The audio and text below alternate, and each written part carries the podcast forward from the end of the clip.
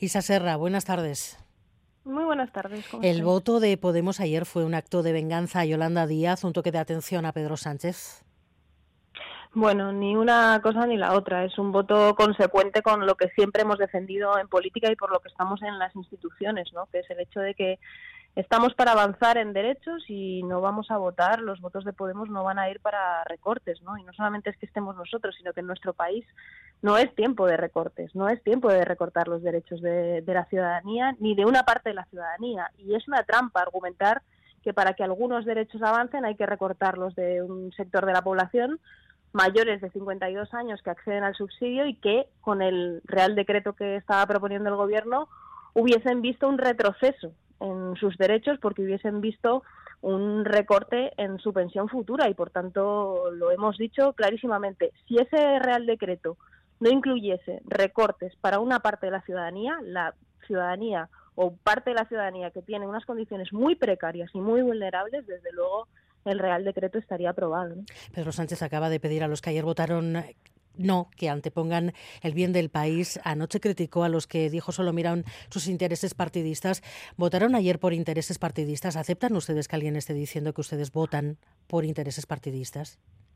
Bueno, yo creo que es una forma mm, de, evitar ir a la discusión real, que es la que debería de afrontarse por parte de quienes estamos en política y concretamente quienes están en el Congreso de los Diputados. Y es si ha habido un recorte o si se, se, planteaba un recorte en ese Real Decreto por parte del Gobierno o no, porque todos los planteamientos que se están haciendo a día de hoy, después de la votación de ayer en el Congreso, por parte del Gobierno, tienen que ver con, pues eso, buscar supuestas razones por parte de Podemos para decir que no, pero no afrontar la discusión.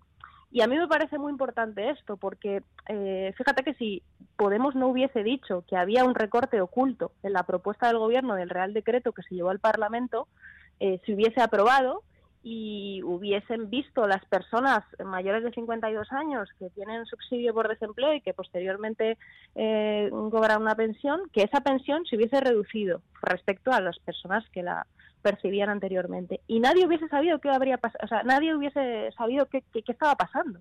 Y mm, gracias a que Podemos ver que hay un recorte oculto, eh, surge el debate. Y en un primer momento el gobierno niega que hay recortes. Posteriormente dicen, bueno, eh, hay un ajuste, porque es que el SMI había subido demasiado y entonces vamos a ajustar. Y ahora dicen, bueno, ¿cómo votáis que no? Porque en realidad, aunque hay perjuicio para algún sector de la población, entre paréntesis, los más perjudicados o las personas más vulnerables, en realidad hay mejoras para otros. Y la cuestión aquí es que es una trampa hacer eh, el planteamiento de que para que haya mejoras para unos tiene que haber perjuicio para otros. Es fácil Yo creo que de... es muy sencillo. Decía que sí es fácil de interpretar o de explicar a sus eh, militantes, a sus votantes, el hecho de que Podemos, eh, por una vez, hayas votado únicamente en ese bloque con el Partido Popular y Vox vuelvo a lo mismo, no es un argumento el hecho de, que hayamos eh, coincidido en el voto. Por cierto, eh, el Gobierno ha tratado de negociar y de acordar más con el Partido Popular que con, que con Podemos. Por tanto, quiero decir que quienes eh, han buscado antes el voto por parte del Partido Popular que de Podemos ahora nos acusen de haber votado con el Partido Popular resulta un poco un poco llamativo. Yo creo que lo importante aquí, vuelvo a lo de antes, es ver si había un recorte o no. Y finalmente, después de días de discusión, incluso el gobierno reconoce que hay un recorte. Incluso por parte de Sumar están diciendo, bueno, que hubiesen eh, aceptado lo que estaba planteando Podemos. Eh, no ha habido ese planteamiento antes de la votación de ayer, pero ahora dicen que lo habrían aceptado, pero entonces está reconociendo que hay un recorte. Y entonces lo que planteamos nosotros es que tiene que haber sinceridad con la ciudadanía y también entre los grupos parlamentarios. Y, si hay un recorte, los votos de Podemos no van a estar para los recortes, pero yo creo que todavía estamos a tiempo de que, como ese Real Decreto iba a entrar en vigor en junio, vuelva eh, a proponer el Gobierno una, una propuesta en la que, eh, evidentemente, no haya recortes y votaremos a favor nuestra disposición para que ese Real Decreto salga sin recortes. ¿Y a partir de, ahora qué? Eh, los cinco diputados de Podemos eh, ¿Van a ser una especie de contrapoder al gobierno? ¿Qué es lo que van a hacer? No, yo creo que el gobierno tiene que tener eh, en cuenta que para que las medidas que quiere sacar adelante puedan salir, necesita acordar con el Parlamento y necesita acordar con el bloque democrático, el bloque progresista que sostiene las políticas del gobierno. ¿no? Yo creo que si hay voluntad por parte del gobierno de acordar, desde luego que los votos de Podemos están para ahí pero también, evidentemente, si estamos hablando de avanzar en derechos. Por ejemplo, con el Real Decreto del Escudo Social de Anticrisis, que también se votó allá en el Parlamento, Podemos votó a favor, votó a favor porque consideramos que son medidas necesarias, de hecho que salieron de la anterior legislatura y del anterior gobierno, que había que prorrogar, pero también porque hicimos propuestas, no eh, conseguimos que finalmente el Real Decreto incluyese todas las propuestas que estábamos haciendo en materia de contención de las subidas abusivas de los precios del alquiler, tanto para contratos en vigor como para nuevos contratos, o de control de precios por parte de las grandes superficies, pero también hicimos propuestas en lo que tiene que ver con eh, la prórroga de la suspensión de los desahucios eh, hipotecarios y finalmente eh, conseguimos un acuerdo con el gobierno para que esos desahucios hipotecarios se suspendan hasta el año 2028.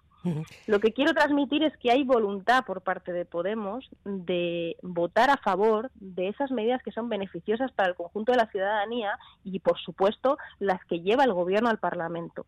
Pero hay dos cuestiones importantes. En primer lugar, que tiene que haber voluntad por parte del Gobierno de acordar con ese bloque que sostiene esas políticas.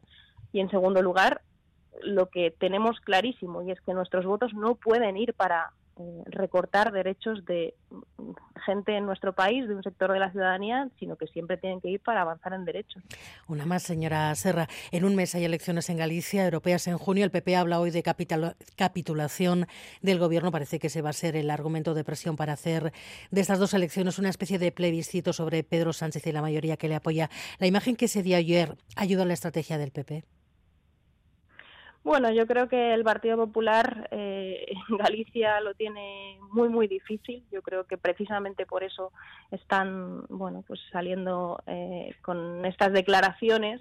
Yo creo que además el desastre de los pellets que estamos eh, viendo demuestra otra vez la, no solamente la incompetencia, sino la irresponsabilidad por parte del gobierno de Galicia, del Partido Popular, y en ese sentido creo que, que por desgracia también este hecho va a hacer que, más gente eh, diga que nunca más, pero que nunca más también a un gobierno del Partido Popular irresponsable y que oculta información a la ciudadanía y que comete eh, o parte de su, de su responsabilidad va en, en cometer desastres o en fomentar que no tengamos la capacidad de hacer frente a un desastre eh, ecológico como el que estamos viviendo, ¿no? como el que está viviendo la gente en Galicia. Isa Serra, portavoz de Podemos en el Congreso, gracias eh, por estar en Gamara. Muy buenas tardes. Muchísimas gracias a vosotros.